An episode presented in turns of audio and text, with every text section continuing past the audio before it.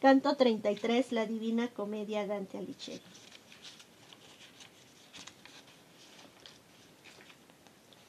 Apartó aquel pecador su boca de tan horrible alimento, limpiándosela en los pelos de la cabeza, cuya parte posterior acababa de roer, y luego empezó a hablar de esta manera. Tú quieres que renueve el desesperado dolor que oprime mi corazón, solo al pensar en él y aún antes de hablar. Pero si mis palabras deben ser un germen de infamia para el traidor a quien devoro, me verás llorar y hablar a un mismo tiempo. No sé quién eres ni de qué medios te has valido para llegar hasta aquí, pero al oírte me parece ciertamente florentino. Haces saber que yo fui el conde Ugolino y este el arzobispo Ruggieri.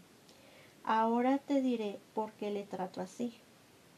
No es necesario manifestarte que por efecto de sus infames pensamientos y fiándome de él fui preso y muerto después.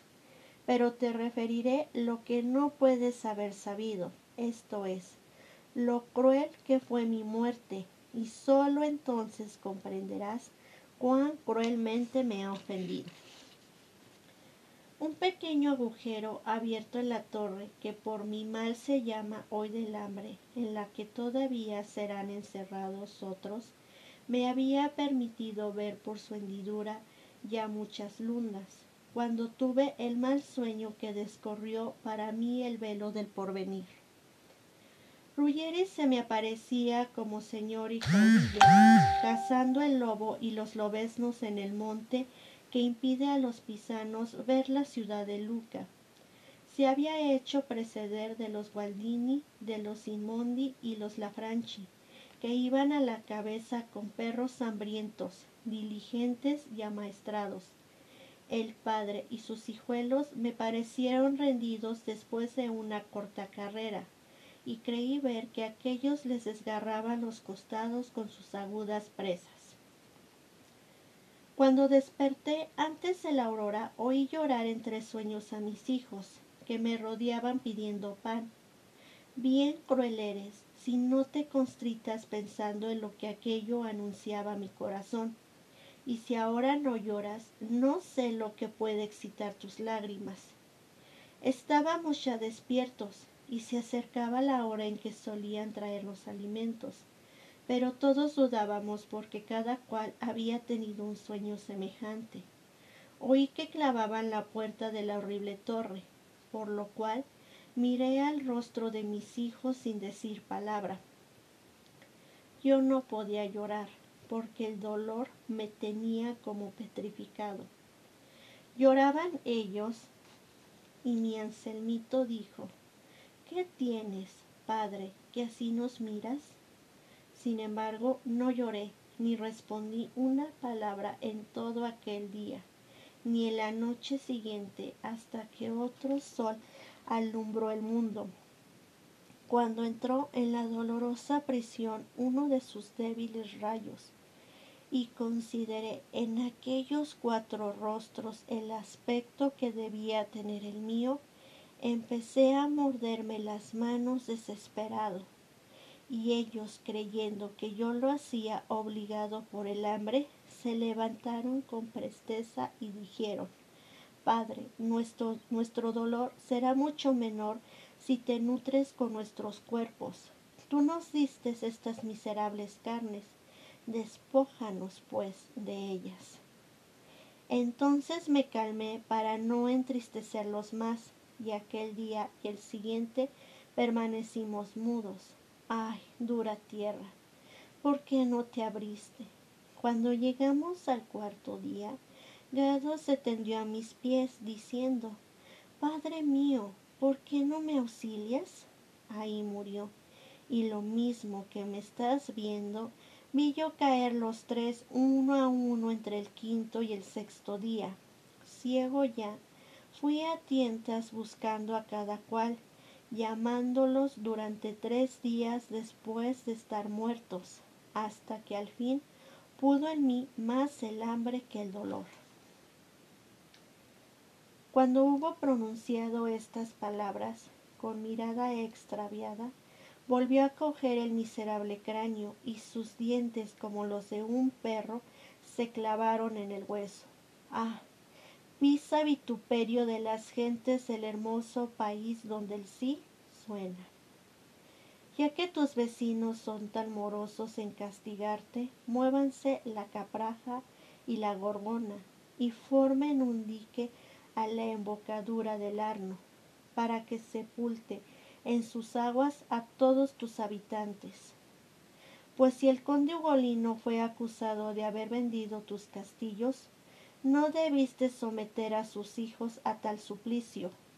Su tierna edad patentiza, oh Nueva Tebas, la inocencia de Bución y del Brigata, y la de los otros dos que nombré antes.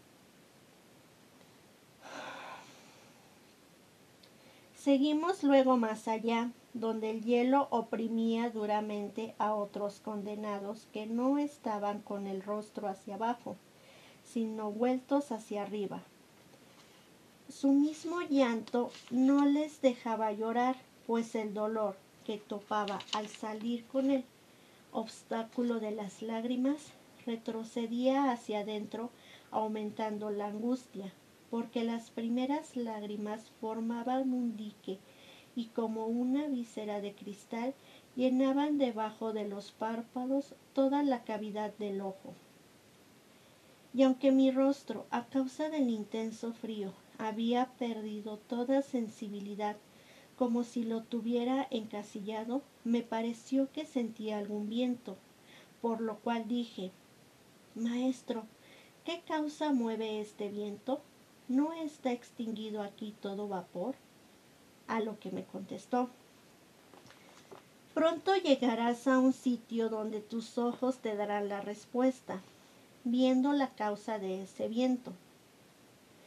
Y uno de los desgraciados de la helada charca nos gritó, Oh, almas cuya gran culpa ha destinado el último recinto. Arrancadme de los ojos este duro velo, a fin de que pueda desahogar el dolor que me hincha el corazón antes que mis lágrimas me hielen de nuevo. Al oír tales palabras le dije, si quieres que te alivie, dime quién fuiste, y si no te presto este consuelo, véame sumergido en el fondo de ese hielo. Entonces él me contestó, yo soy fray Alberingo, soy aquel cuyo huerto ha producido tal mala fruta que aquí recibo un dátil por un higo. Oh, le dije yo, ¿también tú has muerto?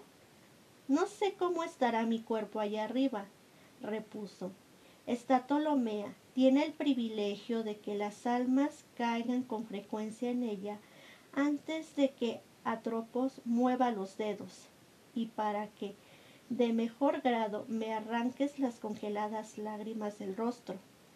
Sabe que en cuanto un alma comete alguna traición, como la que yo cometí, se apodera de su cuerpo un demonio,